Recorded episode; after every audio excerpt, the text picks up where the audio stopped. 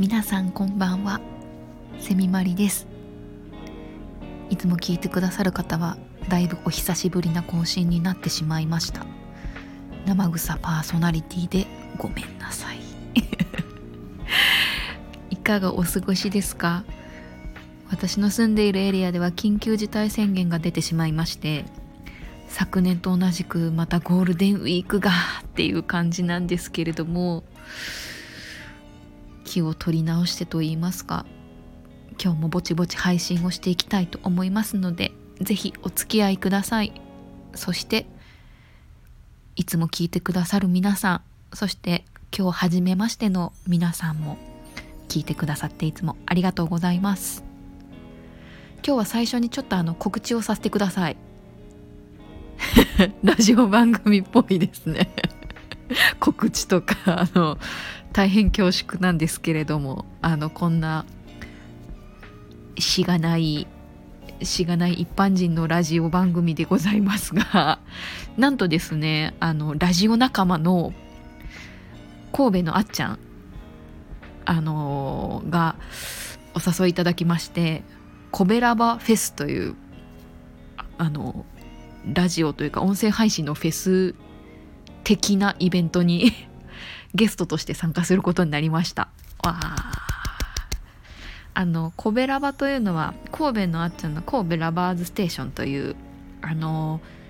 これもあのスタンド FM で配信されてるあっちゃんのラジオ番組なんですけれどもそのあっちゃんが発起人となりましてみんなであのねあのあんまり遠出とかね外出れないゴールデンウィークになっちゃうけどもちょっと音声配信ラジオで楽しいことやろうよということでお声がけいただいて参加することとなりました。えっと日時がですね5月3日この日のえっと10時から第1部1時から第2部3時から第3部という形で配信されまして私、えっと、第2部の後半なので 1, 1時1時半とかですかねぐらいにあの多分出てくるんじゃないかなっていう感じです。詳細はあの私の、えっと、プロフィールのところにあの URL 貼ってますので是非気になる方は遊びに来てください。さて今日のトーク本編に参ります。久しぶりの変外編。偏った愛ということであのラジオに出てこない間私がちまちま何をしてたかと言いますと久しぶりにあの RPG やってたんです。もちろんあのこの RPG だけやってたわけじゃないですよ。ゲームばっかしてたわけじゃないですよ。ちゃんと働いてましたよ。あの社会人しながら空いた時間でちまちま RPG 一つの RPG をちゃんと進めましてなんとあの一応あのメインストーリーをクリアいたしまして。一区切りということでちょっとそのゲームについてお話ししたいなと思ってます。えっとゲームのタイトルが「オクトパストラベラー」というタイトルなんですが皆さんご存知ですか？やったことある方いらっしゃいますかね？あの2018年に発売されたゲームなんですがちょっと前にあのスマホの RPG でえーと、続編といいますかあの、まあ、同じ世界観のゲームが発売されて発売された時はテレビで CM なんかも結構やってたんですけれどもあのクリアしてみてどうだったかと言いますと非常に良かった という感想でございます。まあ、まあ、このゲームあのね RPG といいますかゲーム界の重鎮といいますかスクエア・エニックさんエニックスさんから発売されたゲームですのでまあ間違いはないと。ですごいねいいところいっぱいありすぎてちょっとねまとまとまりきらない変外魂じゃないですけどなんていうか。うまくご紹介できるか不安なぐらいいいとこがあるっていうねゲームなんですよ。あの最近のゲームって割とあの 3D と言いますかあのリアルに近づいてきてるというか CG 技術そのを駆使して人間もこう八頭身とかその動きもすごい滑らかに表現できるようになって結構そういうリアルに近づいていってるゲームが結構多い中でこのゲームはあのいわゆるスーパーファミコン的な世界観といいますかあの 2D のキャラクタードット絵のキャラクターがこう2頭身ぐらいのキャラクター。2頭身かなあれ。というかまああのそのドット絵のいわゆるキャラクターがこう動いたりリアクションを取ったりしてこうストーリーが進んでいくみたいなゲームの作りになってるんですけどそれが非常になんかこう昔スーファミでドラクエとかをやった私からすると非常に懐かしくこう何て言うかなプレイできましてすごくそこがあの良かったです。なんか久しぶりの配信で語彙力すごい失ったなってすごい今感じました。なんか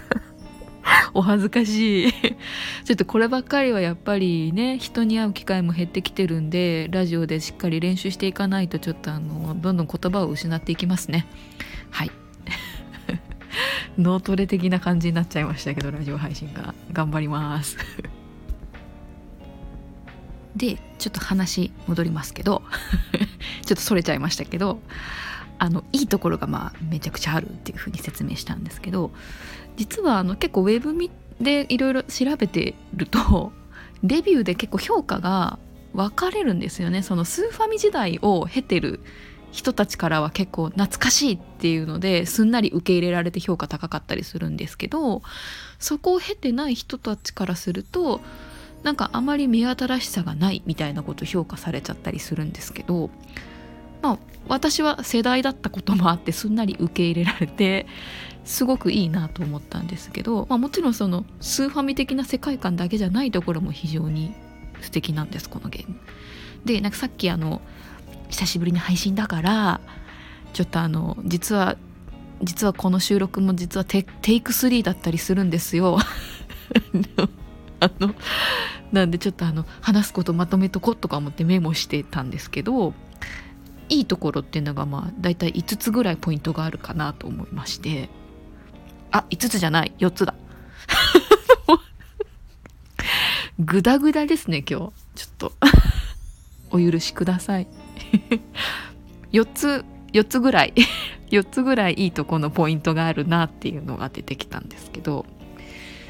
ちょっとあのまあ一個ずつ紹介していこうかなと思うんですけどもまず何よりも私ゲーム音楽がもともと好きっていうこともあるからなんですが音楽がめちゃくちゃいいんですよ。でまあ他の方からの評価もとても高いんですこのゲーム。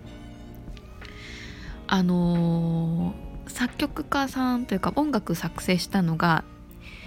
錦康則さんという方なんですけれどもこの方結構お若い方ですね。もともとコナミかな？でさあのー、曲のゲームの作曲家さんとしてデビューされた方なみたいなんですけども。あのー、この方すごいあのー、シーンとかキャラクター別の楽器の選び方が秀逸ですごくここういう風に描きたいとかこういうキャラクターに仕上げたいこういうエリアを描きたいみたいなことが直に伝わってくるあの楽器を選ばれてるなっていうのがすごい聞いてて思いましたなのであの後々あのご説明しますけどもこのゲームも8人主人公格のキャラクターがいるんですけどその8通りのそのキャラクターを音楽とか楽器できちんと描き分けてるんですね。なのでこうゲーム進めていくうちにあこれはこのキャラクターのストーリーだとかあこれはこういう感情なんだとかエリアのこう質感なんだみたいなのが伝わってきたのがすごい分かりやすくてよかったです。語彙力。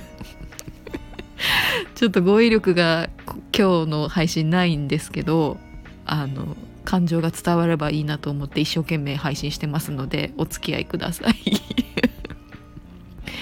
ですごくこの音楽がいいっていうの今楽器のこととか描き方の話をしましたけども実はまだすごいとこがありましてこの西木さんという方ノートですね。あのブログというかそのテキストで打ったものを配信できるサイトというんですかねサービスでノートの方でなんとこの作曲したゲーム内の曲のほぼほぼ全てかな？の全曲説明をしてるんです。あの構成してる楽器の種類とか演奏してる人数みたいなところまで含めて書いててあの元吹奏楽部員としてはこう要はスコアの構成がわかるみたいな感じでわーって なんてこったっていう感じですごい熱くなりました。だからなんであの聞いたことのないこう東洋の楽器とか今としてはなかなか演奏者が少ないこの楽器みたいなすごいマニアックなものをいろいろ書いてくださってて。でなおかつこういうイメージで作曲しましたっていうのを説明してくださってるのでゲームとかその音楽をシーンをこう通過してクリアした後にもう一回そのノートのえっとその文章とか読むとなるほどねってまた理解が深まるっていう二度おいしい的な感じで とにかくねすごく素敵なんですよ音楽が。あとゲーム音楽としてすごいと思ったのが先ほども言ったように8人の主人公格のキャラクターがいるっていうふうに言ったんですけども、まあ、この8人それぞれのストーリーがあるわけなんですがそれぞれのキャラクターの、まあ、テーマモチーフとなるそのメロディーラインがあるんですがあと楽器もありますね。それであの演奏されるテーマとえっ、ー、とボス戦のボス用の戦闘曲みたいなのがあるんですがそれがあのボス用の戦闘曲はまあ1個しかないんですけど8通りのキャラクター分のその前奏みたいなところが全部そのつながるように作られてるんです。ちょっとこれラジオでめ なかなか説明しづらいんですけどわかりますか？あの何て言うかな？あの通常はまあそのボス戦に入る前のセリフとかをこう A ボタンで食っていってこう先頭にドンとこう入っていくような流れになるんですけどそれがうまいこといくとスムーズにその前奏のそれぞれ各キャラクターのテーマ曲からボス戦の曲に入ってくっていう作曲の仕方をされててこれがまあねあのめっちゃモチベーションが上がるボス戦みたいな感じで あの RPG とかゲーム運動神経能力が低い私としては非常に助けられたと言いますか冒険を頑張って進めようという気になるあの音楽でございました。あんまりねなんか最近こう結構難しいというか細かい設定とか戦闘とかも難しいゲームとかたくさんあるとあのなかなかね最後まで攻略できなかったりしちゃうわけなんですよ私。ゲーム好きなのにゲームの何て言うんですかね進行能力はすごく低いみたいな感じで。なんですけどこのゲームはその辺非常にあのやさ優しくはないけどもあの私でもプレイできたっていう基準にはならないですけどこんな。すごくあのとにかくテンションを上げて最後まで進めれるゲームでございました。この音楽がいいっていうだけでこの第1回目というか初回のオクトパストラベラー回が配信終わってしまいそうなんですけども まあ、とにかくこの作品すごい私良かったってなってるんで次もこれでちょっと編外編熱く語れたらいいなと思いますので皆さんついてきていただけたでしょうか？最後まで通して聞いていただけた方は何人いらっしゃるのかドキドキ。是非あの次回と言いますかの配信もお楽しみにというところですが。あこの辺でちょっとレターとかも募集したいなと思ってるのがちょっとお知恵拝借といいますか皆さんのご意見を伺いたいんですけども是非あのゲーム好きの皆さんは教えていただきたいんですが次実はプレイするゲーム何がいいかなっていうのを悩んでましてあのー、いろいろ見てるんですけどゴールデンウィークとかちょっとお休みとかの時にわっとこうできるようなゲームもしおすすめのゲームがありましたら是非教えてください。ちなみにあの私が持ってるハードはあの任天堂スイッチでございますのでプレイステーションではなくスイッチの方でプレイできるゲームをぜひ教えていただけましたら幸いです。レターでぜひください。コメントでもいいです。あの知り合いの方は直接言ってきてくれても嬉しいです。もういろいろあるけどまあ今一番スイッチで気になってるゲームはまあ2の国かレベル5をやりたいと思ってるのとカニの喧嘩。気になる人はググってください。まあちょっと久しぶりの配信でグダグダしてしまいましたが最後までお付き合いいただきありがとうございます。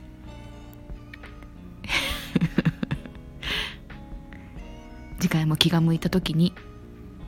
ゆるゆる偏愛編語りたいと思いますのでまたその時に皆さん